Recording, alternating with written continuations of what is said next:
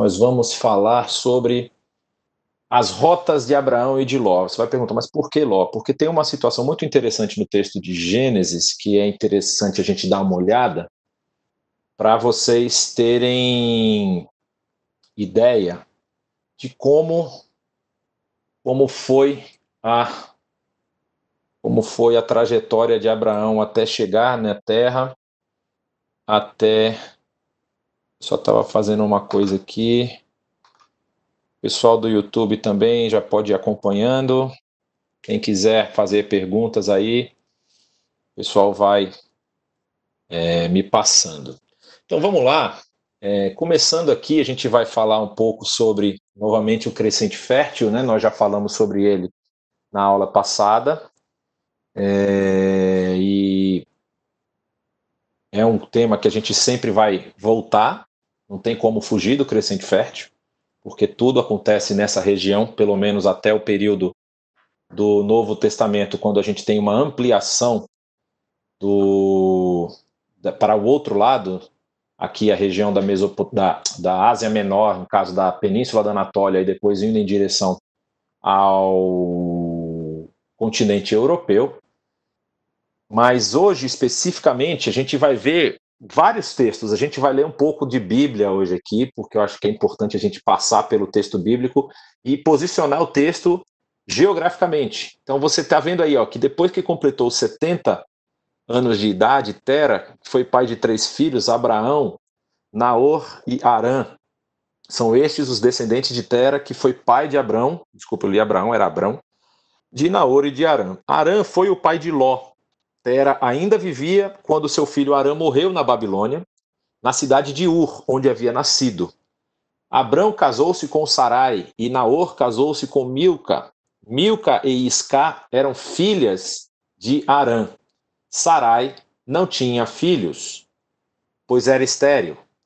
Tera saiu da cidade de Ur, na Babilônia, para ir até a terra de Canaã, e levou junto seu filho Abrão, o seu neto Ló, que era filho de Arã, e sua nora Sarai, que era mulher de Abrão. Eles chegaram até Arã e ficaram morando ali. E Tera morreu em Arã com a idade de 205 anos. Se você percebeu, Arã, ora é nome, ora é lugar. Isso vai ser uma coisa muito comum em alguns trechos aí do, do livro de Gênesis, porque para você precisa lembrar de uma questão muito importante.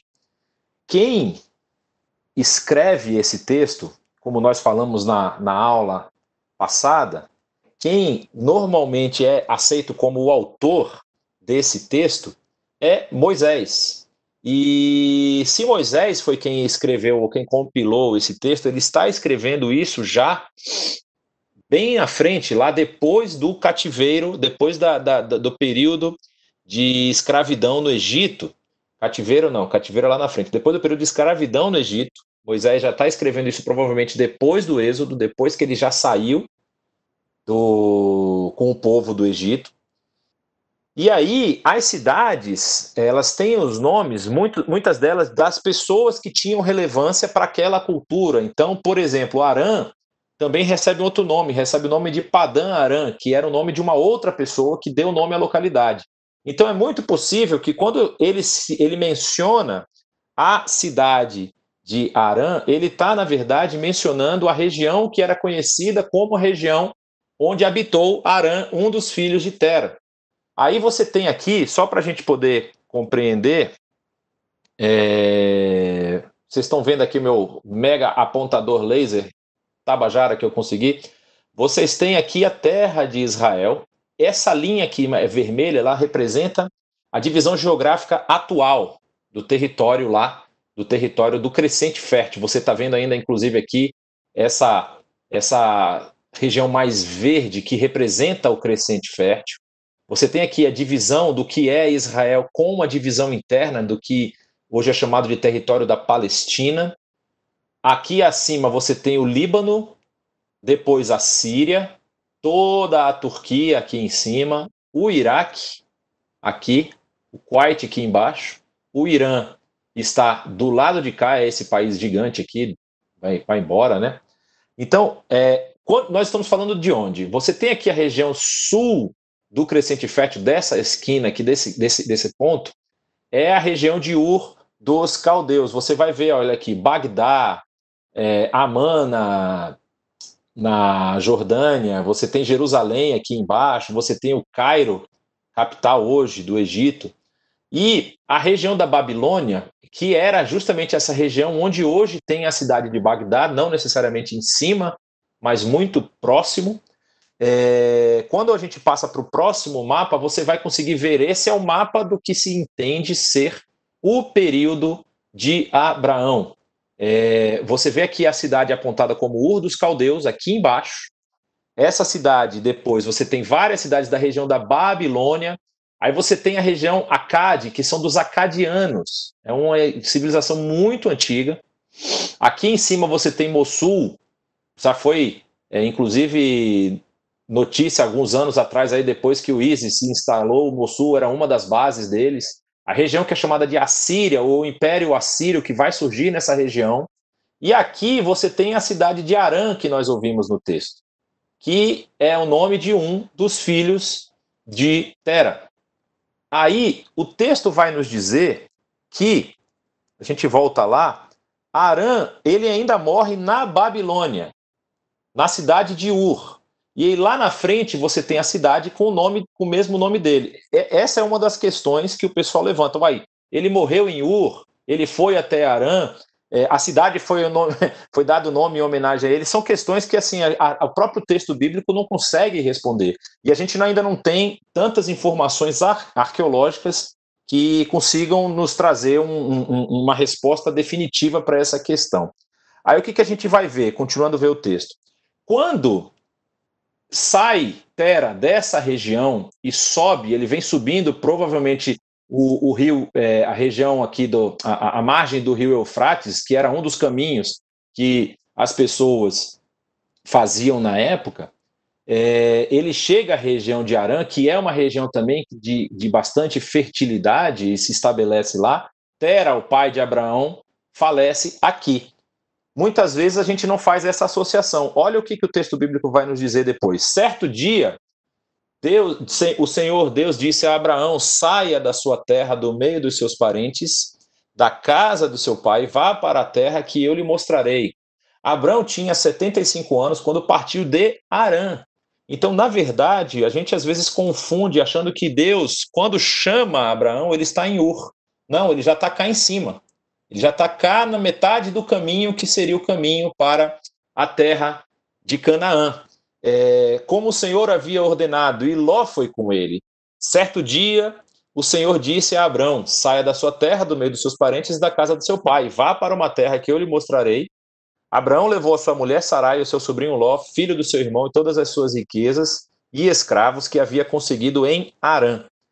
Quando chega a Canaã, chegaram a Canaã, atravessou o país até que chegou a Siquém, um lugar santo, onde ficava a árvore sagrada de Moré. Naquele tempo, os cananeus viviam nessa região. Começa aí a fazer a marcação de quem era o povo que estava ocupando a terra no momento da, da chegada dos, dos, do, da, de Abraão, no caso, e de Abraão. Mas mais importante, está querendo marcar aqui para o povo que está ouvindo esse texto quem era o povo que estava lá e por que eles deveriam obedecer aquele comando, aquela ordem do Senhor, quando diz que quando vocês entrarem na terra, vocês precisam eliminar o povo que habita essa terra, porque esse é um povo que abandonou os caminhos do Senhor, é um povo que faz coisas repugnantes, então vocês precisam eliminar esse povo. E aqui no texto bíblico ele já vai mostrando quem são esses cananeus que habitam nessa região e aí o texto continua dizendo: Ali o Senhor apareceu a Abraão e disse: Eu vou dar esta terra aos seus descendentes. Naquele lugar, Abraão construiu um altar a Deus, o Senhor, pois ali o Senhor havia aparecido a ele. Depois disso, Abraão, Abraão foi para a região montanhosa, que fica a leste da cidade de Betel, e ali armou seu acampamento. Betel fica, ficava a oeste do acampamento, e a cidade de Ai ficava a leste. Também nesse lugar, Abraão construiu um altar e adorou o Senhor. Dali ele foi andando de um lugar para o outro, sempre na direção sul da terra de Canaã. Então, só para a gente relembrar, Gênesis capítulo 9, quando tem a, a, aquela a situação de que Noé desceu da arca com seus filhos, com os animais, os animais saíram e tudo mais, e aí Noé planta uma vinha e bebe do fruto dessa vinha, acaba é, se embriagando e dorme, está sem roupa lá, e os seus filhos, seu filho Cam, é, vê ele naquela situação, vai lá contar aos seus irmãos, aí os seus irmãos vêm segurando vé, é, lençóis de costas para não ver a nudez do seu pai, cobre o seu pai, e aí Noé, ele profere essa palavra contra o seu filho Cam, dizendo: Aí Noé disse o seguinte: Maldito seja Canaã, ele será um dos seus, será escravo dos seus irmãos, um escravo miserável. E Noé disse mais: Bendito seja o Senhor, Deus de Sem, e que Canaã seja seu escravo. Deus faça com que Jafé tenha domínio sobre muitas terras,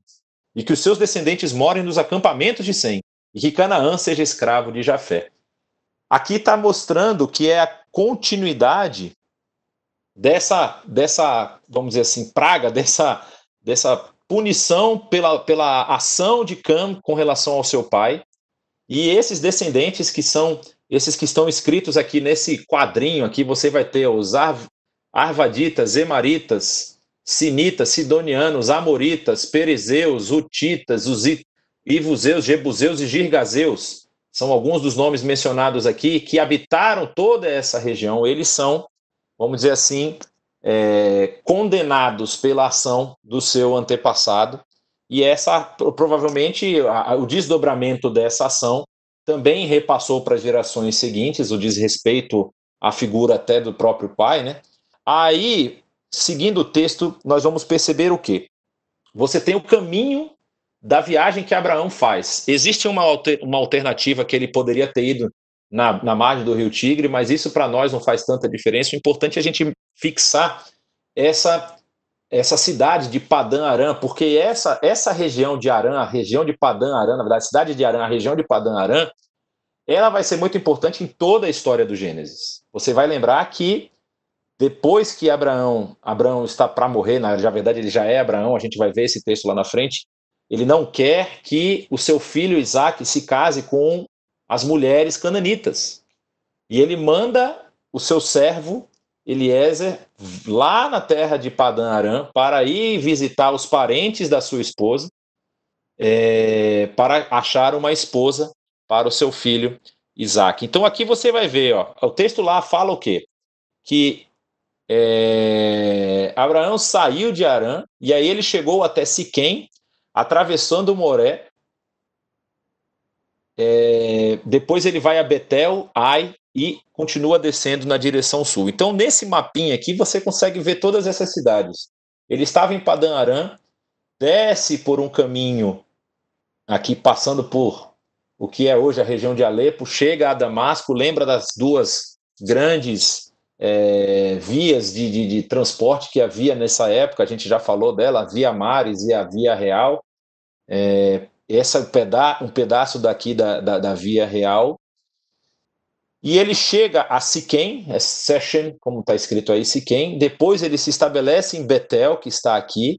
Mais abaixo, um pouco de Betel, você tem Jerusalém, mostrado aqui do outro lado. Hebron, Berseba e o caminho que levava para o Egito. E aí fala isso, né? Naquele tempo, no capítulo 12, continua dizendo: houve grande fome, uma fome tão grande que Abraão foi morar por algum tempo no Egito.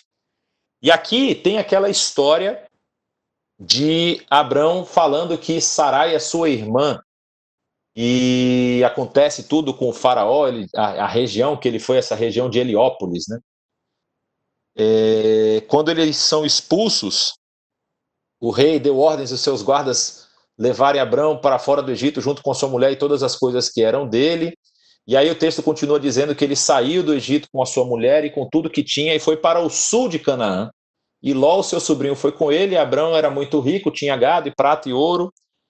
E ele foi para um lugar, de um lugar a outro até chegar à cidade de Betel e dali foi para o lugar que fica entre Betel e Ai. Ou seja, ele voltou todo o caminho e se estabelece aqui na região entre Betel e Ai, que é uma região montanhosa, é uma região mais alta. E aqui você consegue ver nesse mapa que está um pouco mais claro.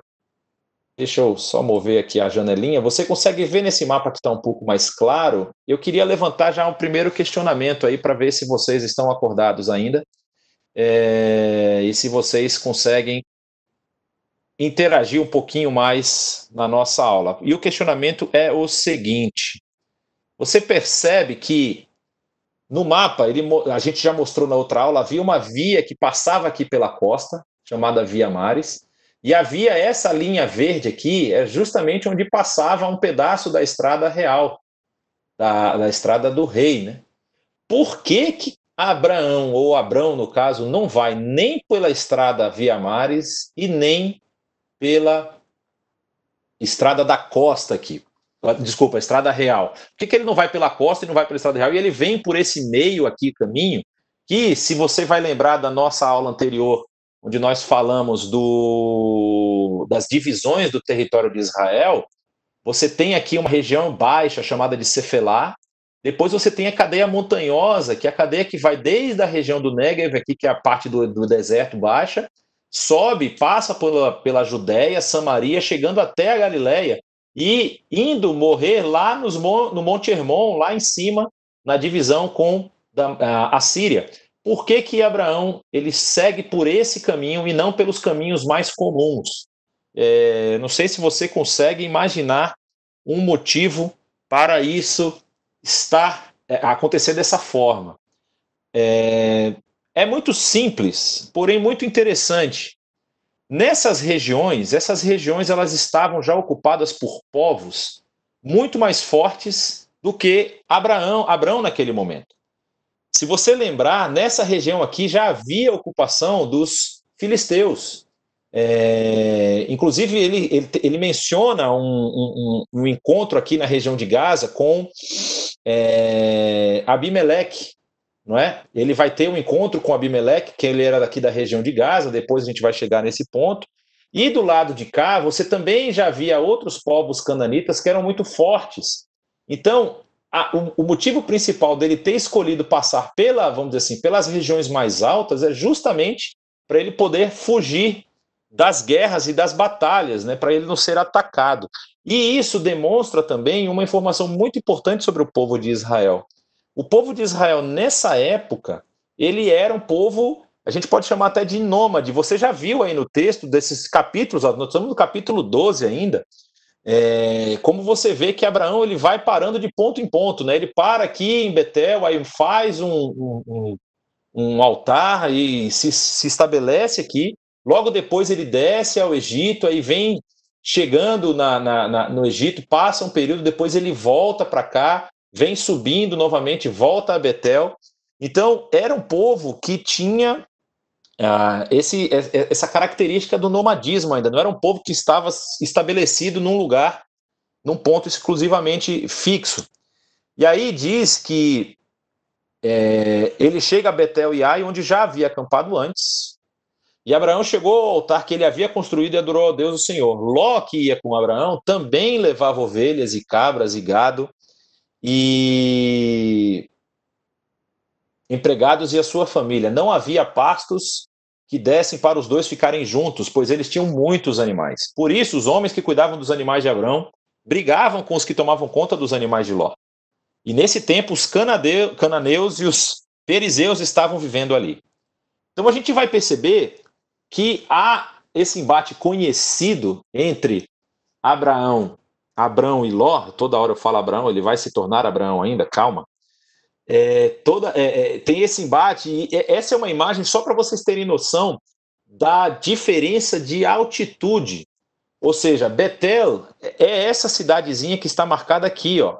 Esse é um mapa mais, mais é, para frente, é um mapa da, na época da, da, dos juízes, que mostra Aqui, se vocês olharam, a Eude e a opressão dos Moabitas, quando Eude foi levantado como um dos juízes, é, você tem aqui a região de Betel, Ai ficava um pouco mais para cá, então Abraão, Abraão provavelmente estava é, estabelecido nessa região aqui, nessa divisória, nesse meio, aqui de, meio campo aqui, E o texto vai dizer que ele dá a oportunidade para o seu sobrinho. Olha que interessante, ele, como o, o, mais velho, no caso, né, ele talvez tivesse uma proeminência, uma primazia, mas ele dá a oportunidade do seu sobrinho falar: olha, se você olhar e for para a direita, eu vou para a esquerda, porque a gente não tem condição de brigar, porque nós somos família e não temos condições de estar juntos no mesmo espaço, porque nosso, nossas posses não permitem.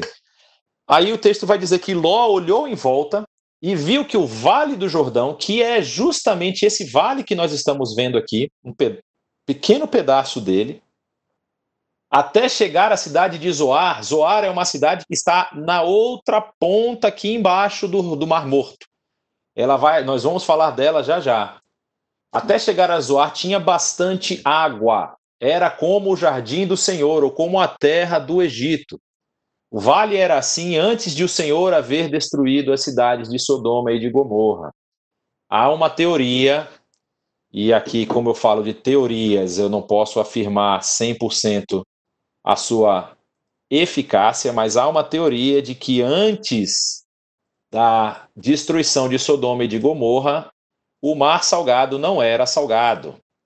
O mar ele talvez tivesse vida, não me pergunte como, é, é, a, a, ciência pode até explicar se isso era possível, se isso não era possível, mas há essa teoria. Então ele está dizendo aqui: olha, o vale antes, isso acontecia antes do Senhor haver destruído as cidades de Sodoma e Gomorra. Então Ló escolheu todo o Vale do Jordão e foi nessa direção, foi na direção leste.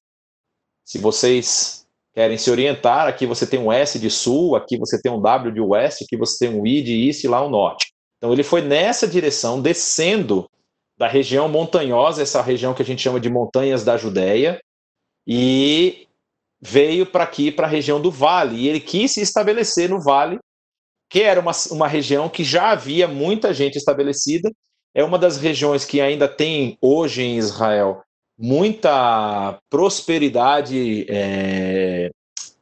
Como é que a gente chama isso? Prosperidade agrícola, você consegue produzir bastante coisa aí por conta da água do Jordão, a água doce que desce do Jordão. E aí, quando ela chega aqui no Mar Morto, você tem o problema do Mar Morto não ter um sumidouro, né? Ou ele ser, na verdade, um sumidouro, ele, ele recebe toda essa quantidade de água e não não consegue passar essa água para para frente, né? Ele vai para essa região, Exato, aqui a Rosa falou potencial agrícola, é uma região é interessante, só a gente vai fazer um salto na história aqui, que o só para vocês terem noção, a, a, o Rio Jordão hoje ele é a linha divisória entre, o, entre Israel e o, a Jordânia.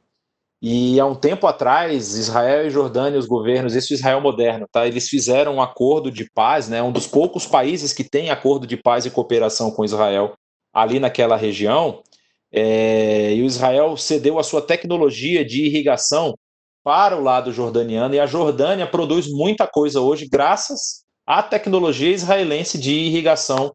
Irrigação no deserto é aquela irrigação por gotejamento. E agora eles não fazem apenas irrigação, como também fazem aduba, a adubação, vamos deixar assim, e conseguem ter uma grande produção aí no deserto. Então, nós vemos aqui que quando Ló escolhe esse vale, ele se separa de Abraão e Abraão ficou na terra que é chamada terra de Canaã, que é justamente essa terra aí mais alta, né? E Ló foi morar nas cidades do vale, foi acampando até chegar a Sodoma, onde vivia uma gente má que cometia pecados horríveis contra o Senhor. Essa imagem, essa foto, foi tirada da,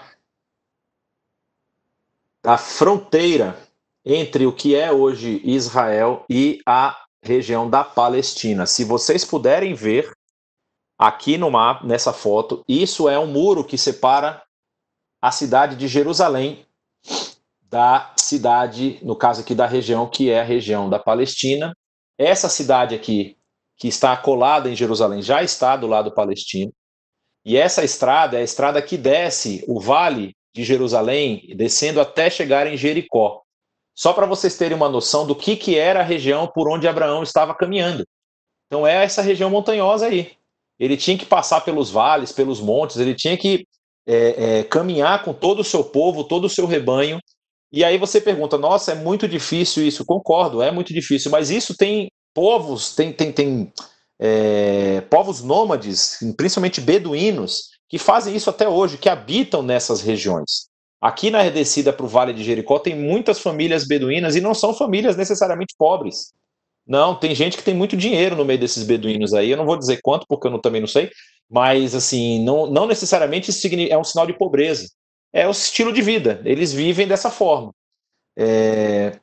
E aí a gente continua falando é, no próprio capítulo 13 de Gênesis, quando o Senhor de novo aparece a Abraão, depois que Ló foi embora, diz: De onde você está? Olhe bem para o norte, para o sul, para o leste e para o oeste. Eu vou dar a você e aos seus, aos seus descendentes, é, vou dar tudo que você vê, toda a terra que você está vendo. Agora vá e ande por essa terra, de norte a sul e de leste a oeste, pois eu a darei a você. Assim Abraão desarmou seu acampamento e foi morar perto das árvores sagradas de Manre, na cidade de Hebron, e ali Abraão constru, construiu um altar para Deus, o Senhor. Então você percebe essa vida de nomadismo dele continuando.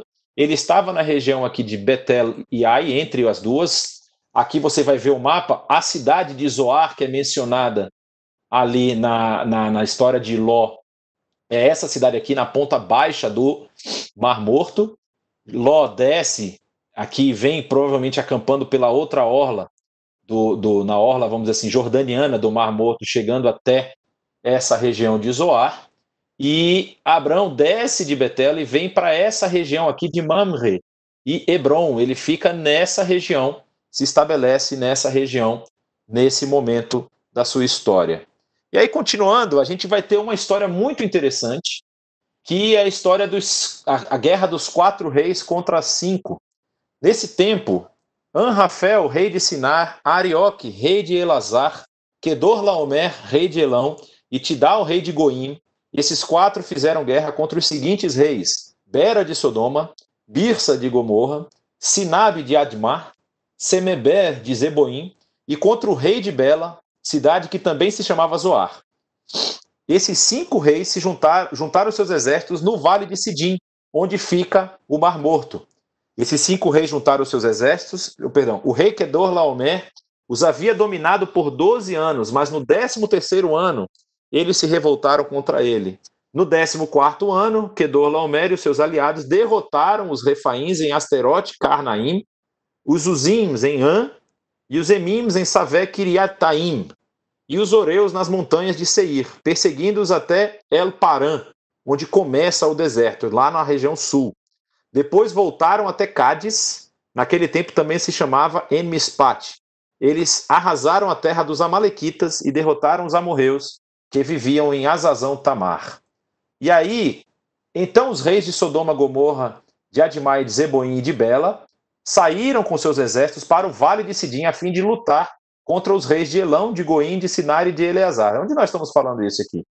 Ou seja, havia um domínio de um rei mais ao norte que dominava toda essa região e dominou por 12 anos. No 13º ano, essas tribos daqui, esses povos daqui, decidiram não mais pagar tributo a esse rei. Então, essa linha que você está vendo aqui, que é a linha verde, é a linha de descida desse exército dos quatro reis, que vem descendo até Paran. Olha onde está Paran, aqui na entrada do Golfo de Acaba, não é? o que é hoje a moderna Eilat. Aqui é uma divisa entre Israel e o Egito atual. Então ele desce, vem até aqui, quando ele começa a subir, ele vai chegando aqui no Vale de Sidim, que é esse vale aqui final do final do do Mar, mar oh, do Mar Morto, do Mar Negro, não, do Mar Morto. É, e a batalha ocorre aqui, como vocês vão ver no texto. Então, eles, os quatro reis contra cinco, acontece que o Vale de Sidim era cheio de buracos e que havia piche. E quando tentaram fugir da batalha, os reis de Sodoma e de Gomorra caíram nesses buracos. Mas os outros reis fugiram para as montanhas. Os quatro reis que vieram naquela linha verde que a gente tinha visto ali, é... pegaram todo o mantimento e os objetos de valor que havia em Sodoma e em Gomorra e foram embora. Ló, o sobrinho de Abrão, que vivia em Sodoma, vivia em Sodoma e por isso também foi levado como prisioneiro e levaram tudo o que era dele. Então, a gente volta aqui para o mapa e quando os reis vão seguir o caminho de volta, eles voltam por, pelo Vale do Jordão, muito provavelmente atrás de água, por conta da água. Então, a, a, aqui eles vêm por uma terra onde tem alguns rios que não são perenes, alguns rios sazonais. Aqui você tem o Rio Jordão, que é um rio perene. Então, eles devem, eles sobem por aqui, provavelmente por conta da água, e aí chega a notícia para Abrão que o seu sobrinho Ló está sendo levado prisioneiro. E quando Abraão ficou sabendo que o seu sobrinho tinha sido levado como prisioneiro, reuniu seus homens treinados para a guerra, todos eles nascidos em sua casa. Eram 318 ao todo. Abraão foi com eles perseguindo-os, perseguindo os quatro reis até a cidade de Dan, que fica aqui no norte. Olha só, Abraão está morando em Hebron, persegue os reis até Dan, e ali ele divide o seu grupo, divide em dois grupos, é... atacou os inimigos de noite e os derrotou. Ele continuou persegui-los até Oba, que fica ao norte da cidade de Damasco, e trouxe de volta tudo o que os seus inimigos haviam levado.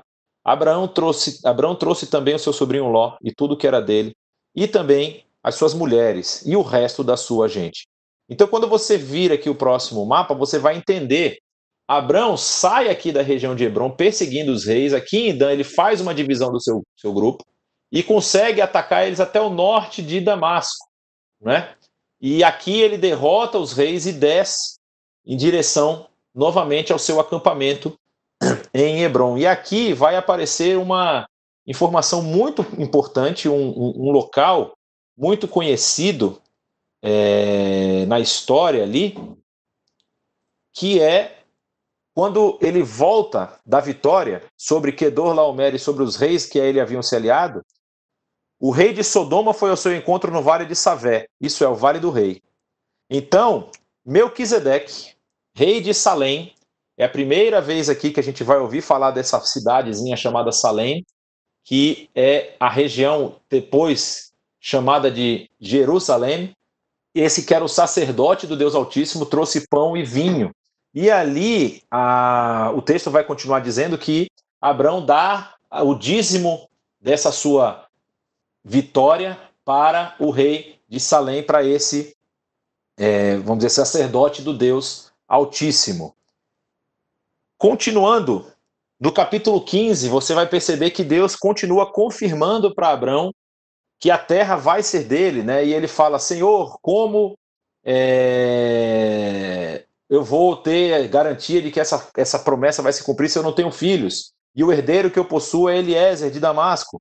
Tu não me deste filho algum, o servo da minha casa será um herdeiro. Então o Senhor deu a seguinte resposta: o seu herdeiro não será esse, um filho gerado por você mesmo será o seu herdeiro. Levando-o para fora da tenda, disse: Olhe para as estrelas do céu e conte as estrelas, se é que pode contá-las. E prosseguiu: Assim será a sua descendência. Abrão creu no Senhor e isso lhe foi creditado como justiça. Disse ainda: Eu sou o Senhor, que te tirei de Ur dos caldeus para dar a você essa terra como herança. Perguntou Abrão. Perguntou Abrão: Ó soberano Senhor, como posso saber que tomarei a posse dela? Respondeu o Senhor: Traga-me uma novilha, uma cabra e um carneiro, todos com três anos de vida, e também uma rolinha e um pombinho. E aqui tem uma das histórias, talvez as histórias mais bonitas que existem aqui nessa, nesse texto do, do, do, do Gênesis. Porque o texto vai dizer que ele trouxe esses animais, cortou-os ao meio, colocou cada metade uma à frente da outra, e as aves, porém, ele não cortou. Nisso, aves de rapina começaram a descer sobre os cadáveres, mas Abrão as enxotava. Ao pôr do sol, Abrão foi tomado de um sono profundo, e eis que vieram sobre ele trevas densas e apavorantes. Então o Senhor lhe disse: Saiba que os seus descendentes serão estrangeiros numa terra que não lhes pertencerá, onde também serão escravizados e oprimidos por quatrocentos anos. Mas eu castigarei a nação a quem servirão como escravos, e depois de tudo sairão com muitos bens. Você irá em paz aos seus antepassados e será sepultado em boa velhice. Na quarta geração, os seus descendentes voltarão para cá, porque a maldade dos amorreus ainda não atingiu a medida completa. Depois que o sol se pôs e veio a escuridão, eis que um fogareiro esfumaçante, como uma tocha, com uma tocha acesa, passou entre os pedaços dos animais. Naquele dia o Senhor fez a seguinte aliança com Abrão: aos seus descendentes dei essa terra, desde o ribeiro do Egito até o grande rio Eufrates, na terra dos queneus, dos quenezeus, dos cadmoneus, dos ititas, dos ferezeus, dos refaíns, dos amorreus, dos cananeus, dos girgazeus e dos jebuseus. Aqui cabe uma explicação. É, postaram aqui, o Samuel postou do Wikipedia de onde vem a cidade, o nome de Jerusalém, é, Yerusha, legado de paz. É, tem, pois é, então eu não, eu não, não me lembro exatamente, eu já ouvi algumas outras, algumas outras traduções também, é uma possibilidade.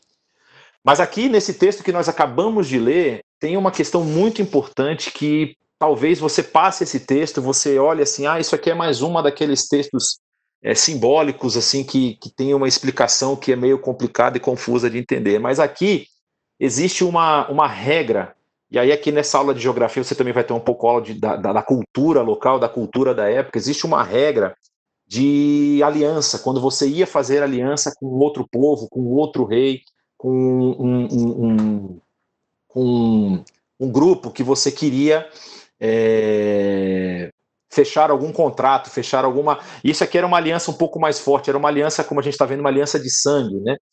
E qual era o, a prática da aliança? Você imagina que dois daqueles reis lá que nós falamos agora há pouco, que estavam em batalha, que foram entrar em batalha, iam fazer uma aliança entre si para não se atacarem. Por exemplo, olha, eu não te ataco e você não me ataca, e nós vamos lutar juntos para conquistar outros territórios. E aí a aliança era feita dessa forma: você pegava um animal ou animais, partia os animais e colocava cada metade do animal de um lado e ficava cada um dos membros da aliança em uma das pontas desse, desse corredor aí de, de, de sangue e de morte. E uma das pessoas atravessava de um lado ao outro, e aí o outro atravessava depois para o outro lado. E eles diziam, ou seja, é, é, o sentido era que aconteça comigo e com a minha descendência, com o meu povo, o que aconteceu com esses animais que estão aqui diante de nós, se eu romper a minha aliança contigo. Ou seja, era uma aliança que o cara estava desejando que acontecesse aquilo com ele, se ele quebrasse a aliança com o outro. Então, os dois atravessavam o meio é, da aliança, ou seja, da, da, do, desse cortejo aí, desse corredor de sangue. Os dois que queriam fazer aliança atravessavam e estava definido, ou seja, era, era uma representação de que eles não iam quebrar a aliança um com o outro, ah, sob pena de que estavam atraindo sobre si a maldição que aconteceu ali com aqueles animais que estavam partidos no meio. Só que no texto bíblico, se você não percebeu, e aqui tem muita coisa, inclusive o Saião tem uma mensagem sobre esse texto espetacular, né, como é, é essa relação das trevas aí com, com é, essa visão de, de Abraão e essa, toda essa situação que está ocorrendo, mas o texto ele mostra para gente que apenas o fogareiro esfumaçante passa no meio da aliança, ou no meio do corredor. E é como se estivesse dizendo para a gente: olha, quem confirmou a aliança foi Deus. Abraão não precisou confirmar a, a parte dele. Essa é uma aliança que Deus está é, fazendo com Abraão e com a sua descendência. E é o que a gente chama de aliança unilateral, ou seja, uma aliança onde Deus garante os termos que ele está estabelecendo. E ele não depende de um, uma contraparte, de uma contrapartida do povo com quem ele está fazendo aliança para cumprir aquilo que ele prometeu. E isso a gente vai ver em vários momentos do Antigo Testamento, principalmente quando aqueles momentos em que reis e outros, outros é, é, é, líderes de Israel rompem com Deus. E aí Deus ele se lembra da aliança que ele fez com Abraão, para ele não eliminar o povo não é? Então, aqui você vê a, a, a, graça e a misericórdia de Deus agindo em prol, não só de Abraão, mas de todos nós, porque é através da descendência de Abraão que vem a salvação. E Deus aqui está firmando essa aliança com Abraão, no caso, né? ainda Abraão, não recebeu ainda o seu novo nome. É... E é muito interessante, porque quando você vai falar da aliança que é estabelecida no Monte Sinai, ali é uma aliança bilateral. Você percebe que Deus está falando que se o povo seguir aquelas recomendações, aqueles preceitos que estão sendo estabelecidos no Sinai, eles vão habitar a terra por longos anos. Mas se o povo não obedecer, eles vão ser eliminados daquela terra, como acontece na época do exílio babilônico. Então, aquela aliança específica do Sinai, e tem outras alianças que ocorrem, alianças bilaterais, alianças entre o povo e os, e os preceitos e as doutrinas divinas. Essa aliança unilateral, uma aliança que Deus faz e ele confirma isso através da história. Então, quando a gente vai falar da, do, do, território que Israel deveria é, ocupar, você tem aí parte desse território. Ele fala que é desde o ribeiro do Egito até o grande rio Eufrates. Nós estamos falando desse ribeiro aqui, do rio. É, do rio Nilo, passando por toda essa região, e o Eufrates está aqui em cima.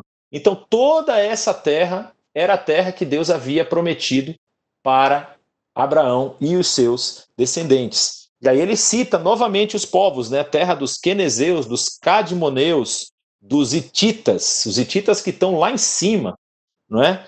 é dos ferezeus, dos refaíns, dos amorreus, dos cananeus, dos girgazeus e dos jebuseus. Inclusive Jebus, que é a cidade antiga, é o nome antigo da cidade de Jerusalém.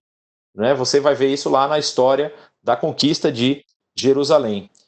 É, eu vou dar uma parada aqui porque estão chegando algumas perguntas. Palestinos vêm de filistinos. O nome palestino, isso dá uma tese de doutorado, mas vamos tentar simplificar ao máximo aqui.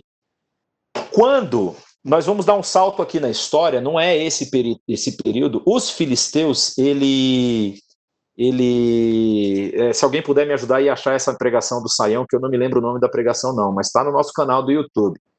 É, é, quando os, os, filisteus eles chegam nessa região, há, há, há, uma, há uma linha de pensamento de que os filisteus, na verdade, são de origem grega.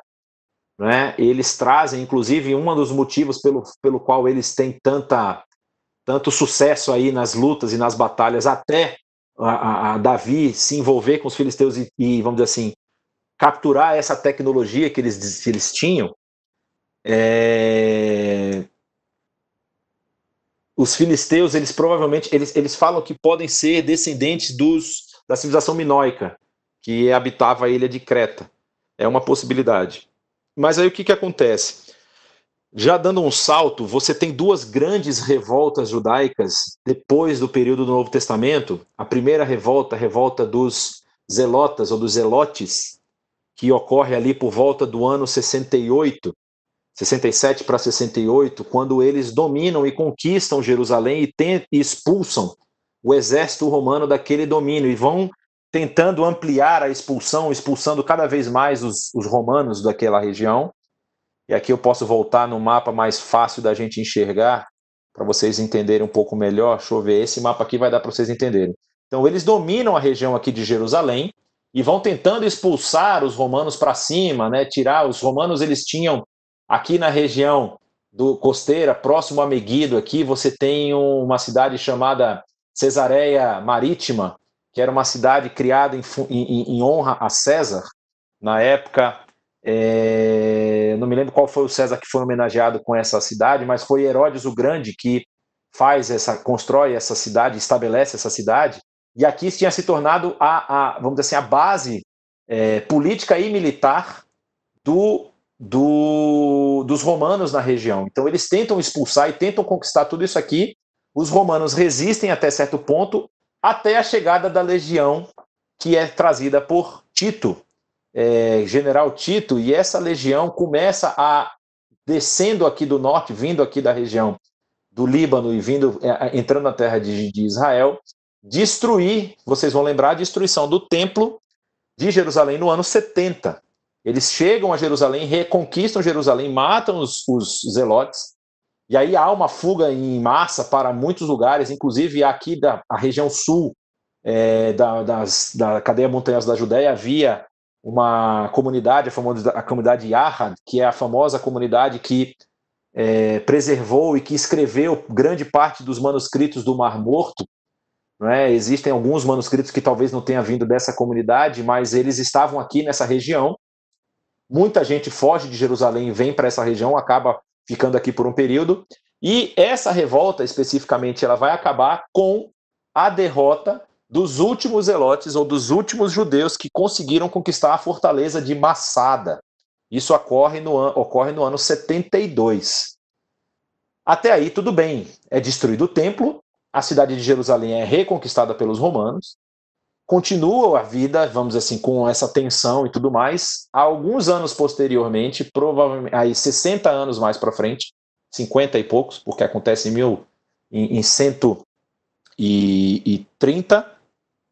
130, a segunda revolta, perdão, 135, surge um outro, vamos dizer assim, revoltoso na região, chamado Bar Korba, e muita gente, por conta desse esse conceito de messianismo que já está em voga, né? A gente está falando daí do período de Jesus, é quase 100 anos depois que Jesus já morreu, é, mais de 100 anos depois que Jesus já morreu, give or take, alguns anos aí. Uh, Bar Kokhba levanta o segundo exército contra Roma, tenta novamente libertar Israel de Roma. Só que aí dessa vez Roma não vem para brincadeira, né? A primeira vez Roma tentou abafar um, uma revolta. Na segunda, Roma vem para passar o rodo.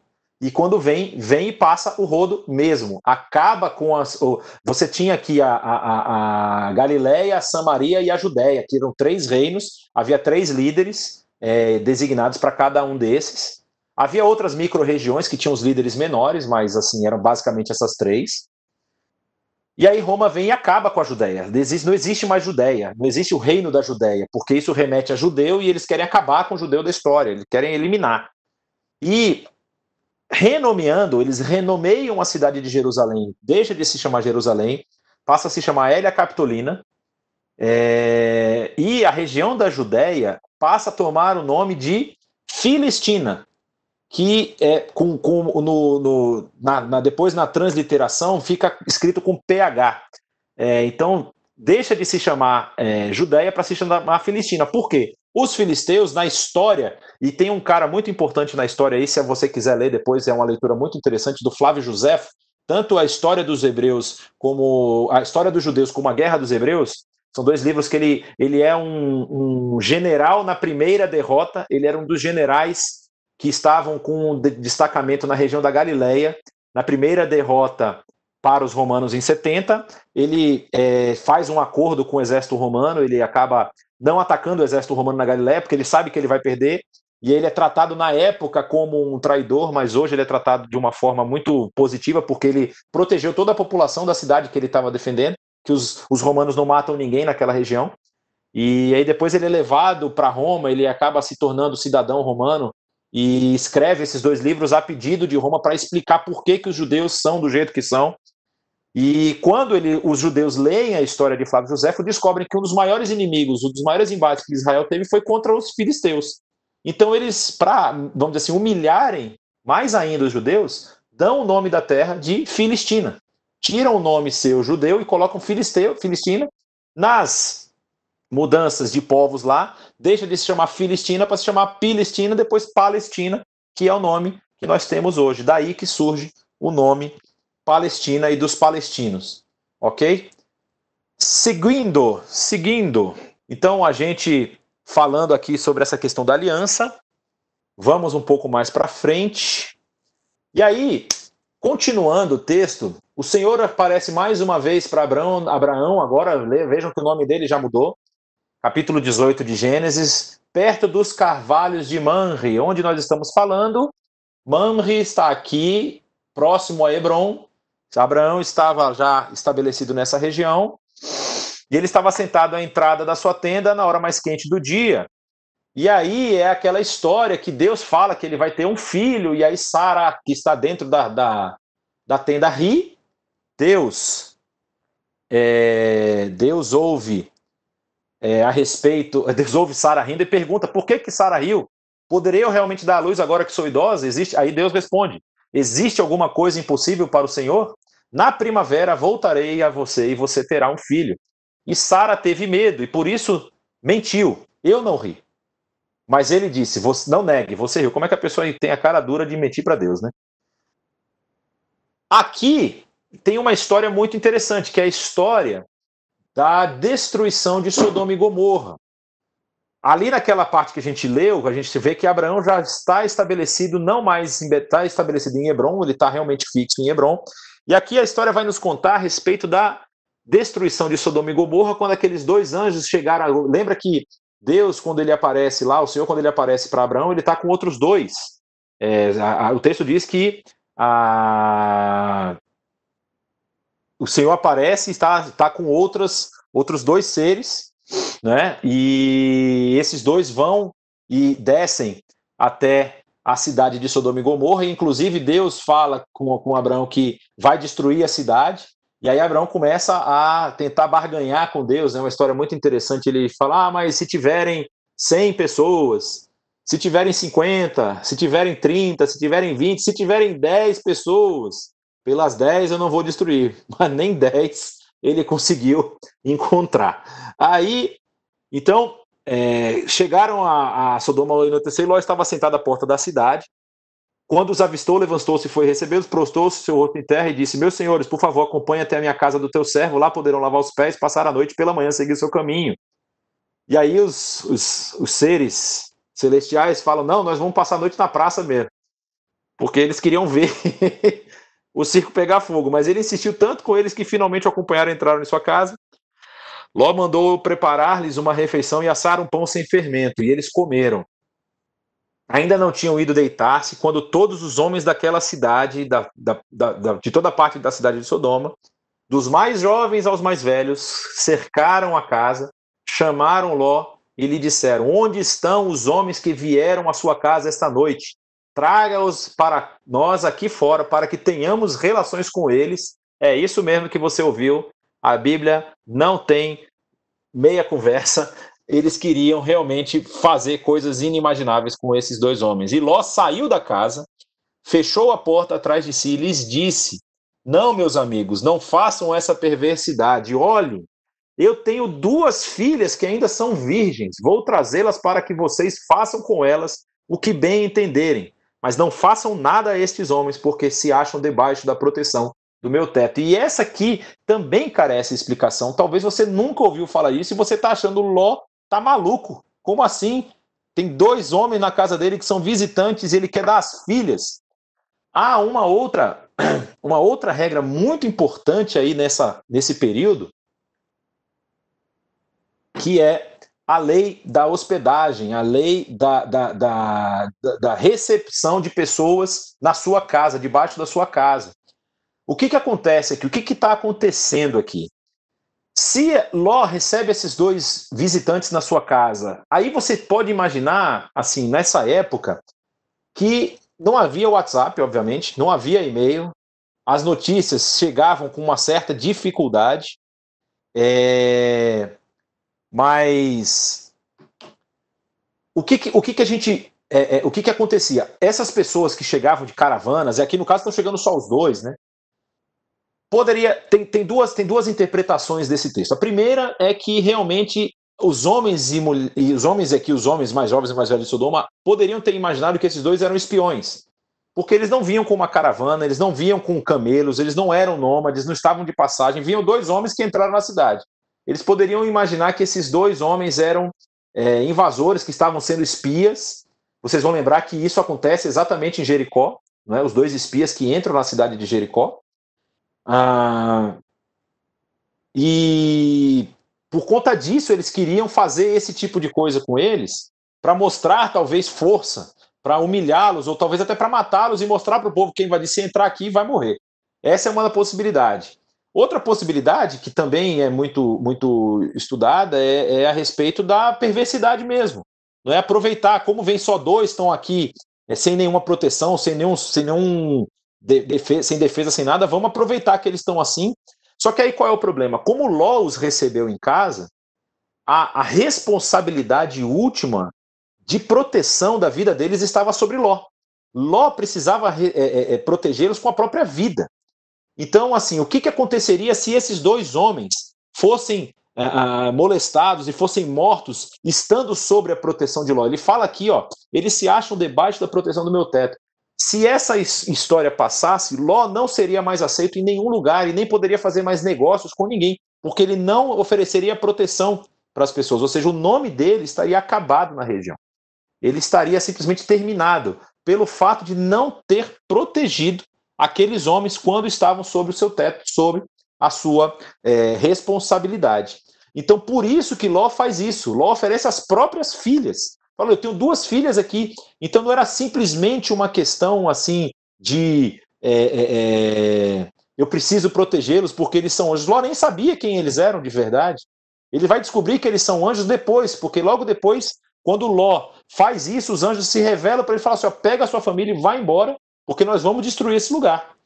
E Ló vai e foge, a gente vai ver a sequência do texto. Mas esse, esse é o motivo pelo qual Ló faz isso. Em que região nós estamos falando? Ló está aqui na região sul do Mar Morto. É uma região, uma das regiões mais prováveis da posição de Sodoma e de Gomorra aqui por volta dessa parte sul do mar. Então aqui ele diz: Aí os anjos se revelam, falam com Ló, vai lá que a gente vai, que a gente vai salvar, é, vai, vai, eliminar a, a, a, a, Sodoma e Gomorra. Aí o texto vai dizer assim que e você lembra que Ló tem uma relutância, ele demora, aí os anjos agarram eles e expulsam eles da cidade. Aí diz assim que tiraram Ló da cidade, um deles disse a Ló: "Fuja por amor à vida, não olhe para trás e não pare em nenhum lugar da planície." Fuja para as montanhas, ou você será morto.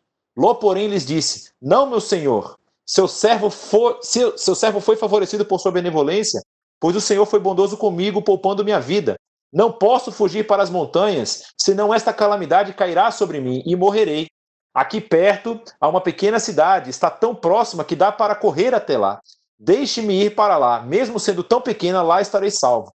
Está bem, respondeu ele é, o anjo respondeu para Ló: Também lhe atenderei esse pedido, não destruirei a cidade, a, a cidade da qual você fala. Fuja depressa para que nada, porque nada poderei fazer enquanto você não chegar à cidade. E a cidade é Zoar, essa cidade que está aqui ao sul do Mar Morto. E aí o texto diz que quando Ló chegou a Zoar, o sol já havia nascido sobre a terra.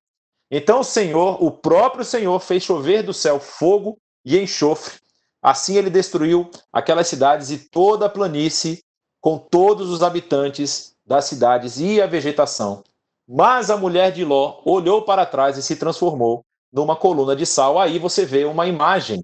Não é espuma do mar morto, isso são pedras de sal. E são pedras dessa grossura mesmo aqui, ó. Tem até maiores. Tudo isso aqui é sólido, você pode caminhar por cima. Isso é sal solidificado que há nas margens, não em toda a margem, mas em grande parte da margem do Mar Morto, daquele mar que você tenta mergulhar e não e não consegue, e se conseguir, vai parar direto no céu falando com Deus. Aí, essa, essa é a realidade do que aconteceu, do que o texto nos apresenta sobre Ló, e muitas, muitos estudiosos aí, talvez, a gente falou ali da escola minimalista e maximalista, muitos estudiosos falam que o mar se tornou salgado por conta justamente do fogo e do enxofre que Deus mandou dos céus para destruir a região. Continuando, Ló partiu de Zoar, e aí você vai entender um pouco aí da, da ocupação desse território com suas duas filhas e passou a viver nas montanhas. Lembrem-se, Abraão, Abraão está habitando aqui na região de Hebron. Ló estava aqui. É bem provável que a gente viu ali naquela imagem. Tem uma outra imagem que não está nesse slide aqui, mas depois eu posso mostrar para vocês, que tem uma vista completa do mar, das regiões altas, das regiões montanhosas aqui. Aí aqui você vai ter a história. É bem provável que Abraão viu tudo o que estava acontecendo, não é? Bem provável não, ele viu, porque Deus falou para ele que era para ele, que ele, não, era, não era, ele tentou negociar com Deus para Deus não destruir, mas ele viu tudo isso. Deus é, é elimina a cidade, é, não, não, não, o texto não nos apresenta nenhuma indicação de que ele, se ele sabia o que tinha acontecido com Ló ou não. Mas aí o texto diz que Ló, depois que ele estava em Zoar, que é essa cidade aqui ao sul, né, como nós vimos, essa cidadezinha aqui, ele foi passou a viver nas montanhas porque ele tinha medo de permanecer em Zoar. Ele e as suas duas filhas ficaram numa caverna. E aí tem a história lá de que a filha mais velha embebeda o pai porque ela já não tinha é... não tinha mais homens que elas pudessem se envolver, então elas acabam se, se envolvendo com o próprio pai para poder gerar descendência ao pai. E que descendência é essa que elas geram? Aqui você vai ver que o nome da filha mais velha teve um filho que deu o nome de Moabe, que deu a origem ao povo moabita.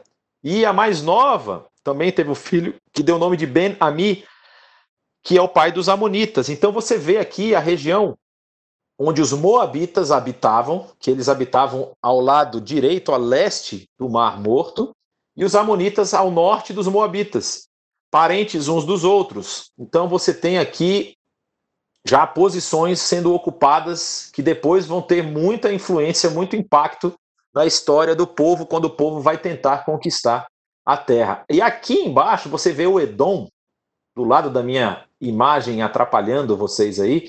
Aqui você está vendo Edom. É, exatamente.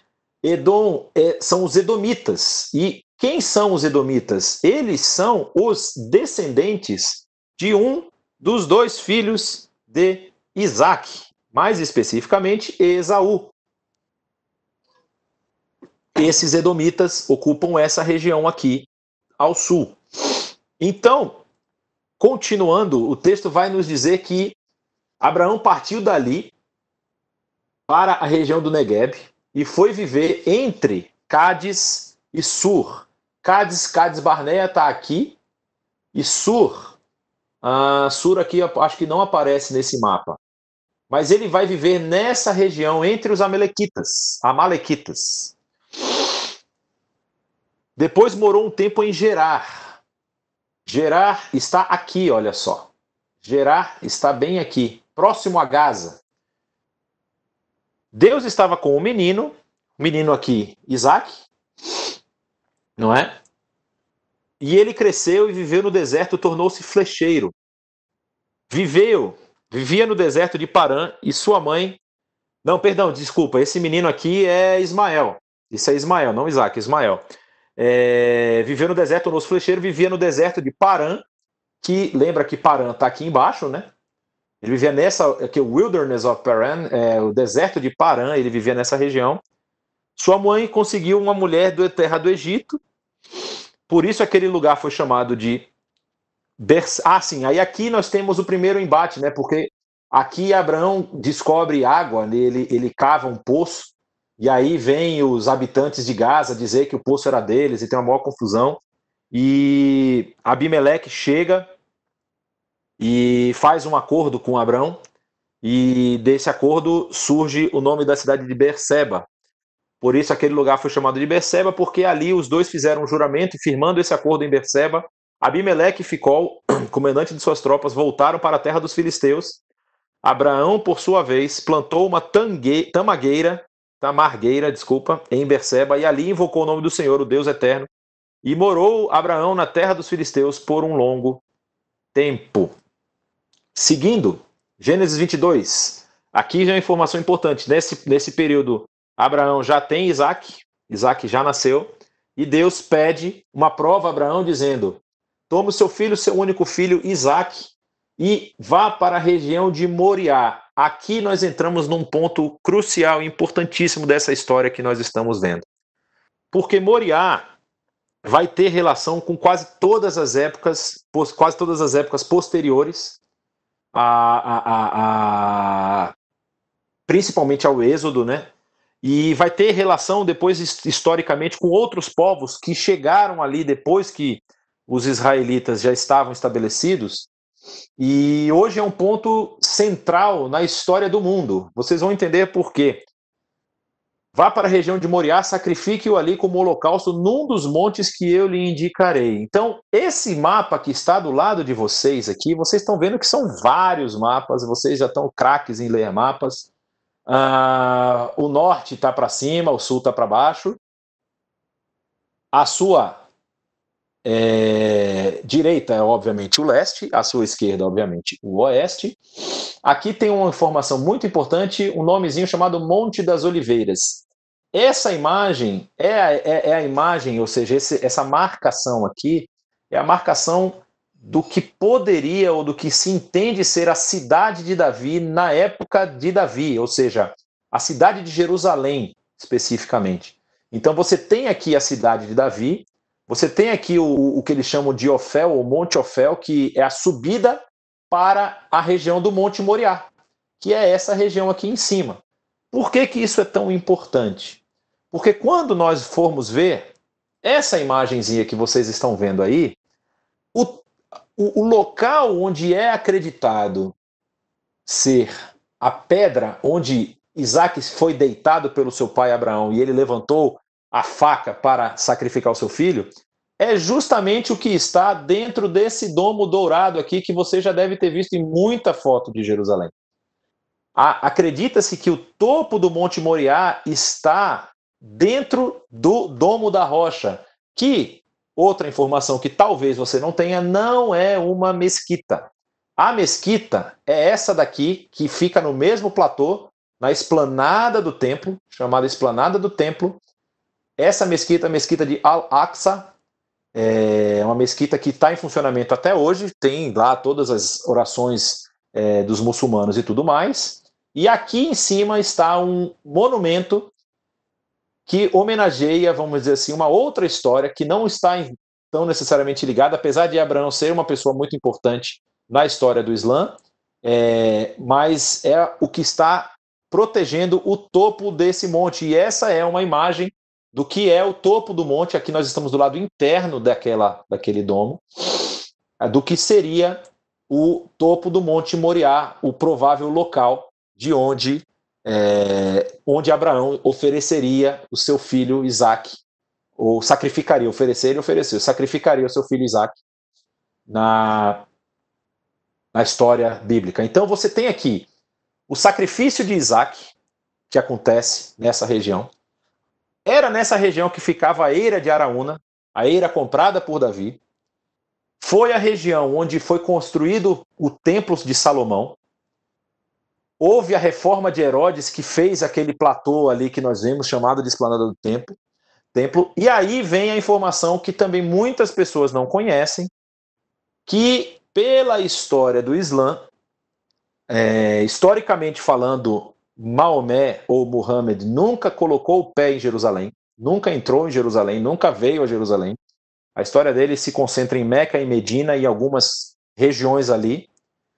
Mas, por conta de uma tradição islâmica, tradição muçulmana, eles afirmam que a Maomé, quando morre, ele monta num burro alado, exatamente isso que vocês estão ouvindo, e esse burro alado o traz até essa posição do Monte Moriá, onde Maomé encosta o seu pé nesse topo e sobe aos céus para se encontrar com Alá.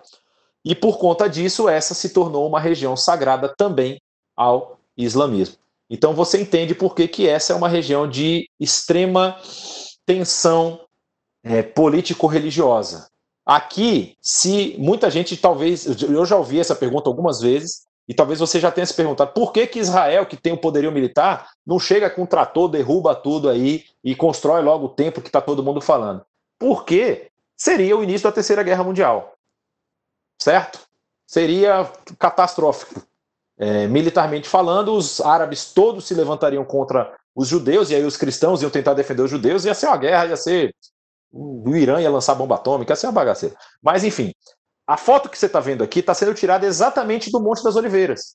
Esse monte que você tá, que, a gente está mais um pouco até mais alto que o Monte Moriá à nossa frente, é o monte é, que Jesus passeou algumas vezes e foi, em tese, o local da ascensão de Jesus. Em tese, não, foi o local da ascensão de Jesus, não exatamente onde foi tirada essa foto, que essa foto é tirada de um mirante, foi mais para dentro. Mas a, aqui é o local, a sua a frente aqui, eu estou com o mouse, esqueci que eu posso apontar.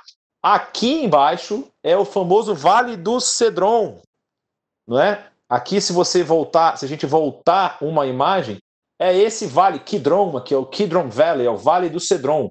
Aqui está o Monte das Oliveiras e aqui fica o Getsemane, certo? O Jardim das Oliveiras. Nessa região aqui, ó, aqui inclusive você vai ver um pedaço do Jardim das Oliveiras, o Getsemane. Essa região aqui de Jerusalém. Isso aqui é um cemitério judaico. Aqui do outro lado você tem um cemitério muçulmano. A gente vai chegar lá e eu vou explicar por causa do porquê dos cemitérios, não perca. E nessa região aqui foi cortado, infelizmente, nessa imagem, mas a gente ia falar isso lá para frente. Aqui você tem uma região que é chamada uh, hoje de Davidson Center, que é uma região onde uh, foram vários achados arqueológicos encontrados e se tornou um, um, centro de estudo de arqueologia e várias coisas foram achadas aqui. Aqui tem um pedaço da escadaria da época do templo de Jesus, do templo da época de Jesus. Tem um pedaço da escadaria, é um dos lugares que se acredita que houve a pregação do apóstolo Pedro. É muita coisa numa foto só. É, obrigado porque estão me avisando da hora. Nós já estamos terminando. Ah, então, seguindo aí, Sara viveu cento. A gente vai terminar agora porque a gente vai encerrar, fazer o fechamento agora da história de Abraão. É, Sara viveu 127 anos e morreu em Kiriat Arba, que é Hebron, é o outro nome da cidade. E Abraão foi lamentar e chorar por ela. Depois disso, Abraão sepultou a sua mulher Sara na caverna do campo de Macpela, perto de Manre, dos carvalhos de Manre, que se encontra em Hebron, na terra de Canaã. Na aula passada eu tinha falado sobre os hititas e eu me confundi, eu fiz uma troca, que na verdade quem compra algo dos hititas é Abraão, Abraão, e quem se envolve com o hitita e acaba causando a morte dele é Davi. Eu falei que Davi comprou e o Abraão tava, tinha alguma coisa. Na verdade, o terreno aqui, a região onde a, essa, esse campo de Macpela, ele é comprado de Efron, o Etita, ou o Eteu, como diz o texto. Então, havia Etitas ainda habitando essa região na época que Abraão chega aí. E o caso de Davi é o caso de Urias. Urias era um Eteu. E Urias e Betseba, né? Então ele é, faz lá com que esquematiza a morte de Urias para é, para ficar com a mulher dele. Vocês conhecem bem a história. Então, pessoal, o... aqui você tem a história que a gente falou antes, não é? Quando Abraão está próximo a morrer, Abraão está próximo a morrer, ele, prom... ele faz com que o seu servo prometa que não vai levar, não vai deixar que Isaac se case com uma das mulheres cananitas e pede que ele volte para a Mesopotâmia. Aí o texto vai dizer que partiu levando dez camelos do seu senhor levando também do que o seu senhor tinha de melhor, partiu para a Mesopotâmia. Para onde ele vem? Ele está aqui na região de Hebron, o servo de Abraão, e ele vem para Padã Aram para buscar uma esposa para Isaac, indo em direção à cidade onde Naor tinha morado. Rebeca tinha um irmão chamado Labão. Ele saiu apressado à fonte para conhecer o homem que havia aparecido. Isso aqui já é um verso mais para frente, né? no verso 29 mais especificamente. Então, é, chegando ao final da história de Abraão, ele diz que ele deixou tudo que tinha para Isaac, mas para os seus filhos, porque depois que Sara morre, ele é, se casa novamente, não é? E tem outros filhos, e ainda em vida enviou-os para longe de Isaac, para a terra do Oriente, mandou os meninos catar coquinho em outro lugar. Abraão viveu 175 anos, morreu em boa velhice, em idade bem avançada, e foi reunido ah, aos seus antepassados. Seus filhos Isaac e Ismael o sepultaram na caverna de Macpela, perto de Manre, no campo de Efron, filho de Zoar, o Itita, campo que Abraão havia comprado dos Ititas, e foi ali que Abraão sepultou Sara e sua mulher. Então, só como questão de ilustração, Hebron hoje está no território da Palestina. Não é? Se nós viermos aqui voltarmos, você vai ver que a cidade de Hebron ela está aqui e a, hoje a Palestina ela faz uma curva aqui, ela chega próxima a Berseba, Berseba já é, é, território de Israel, mas é próximo ali onde Hebron, é, de Hebron ainda tem a, a divisa entre é, Israel e Palestina. É, lá estão sepultados Abraão, Sara, Isaac e Rebeca, e também Jacó e Lia. Jacó não sepultou Raquel aí, porque Raquel morre na região de Belém. Nós vamos chegar lá, depois vamos falar sobre isso. Então, essa, esse, esse monumento aqui é o chamado Túmulo dos Patriarcas, que está na cidade de Hebron hoje. Né? Você pode fazer uma visita, uma imagem aí de, de Doré a respeito do sepultamento de Sara. Ah, e você tem aí a entrada do que é a caverna de Abraão. Essa entrada não é não, não pode é só só os, os ortodoxos eu acho que podem entrar você pode tirar foto, como você pode ver aí. É, e também aqui tem tum, a tumba de Isaac e a tumba de. Se eu não me engano, é a tumba de, de, de Rebeca. Desculpa. Uh, ok, pessoal.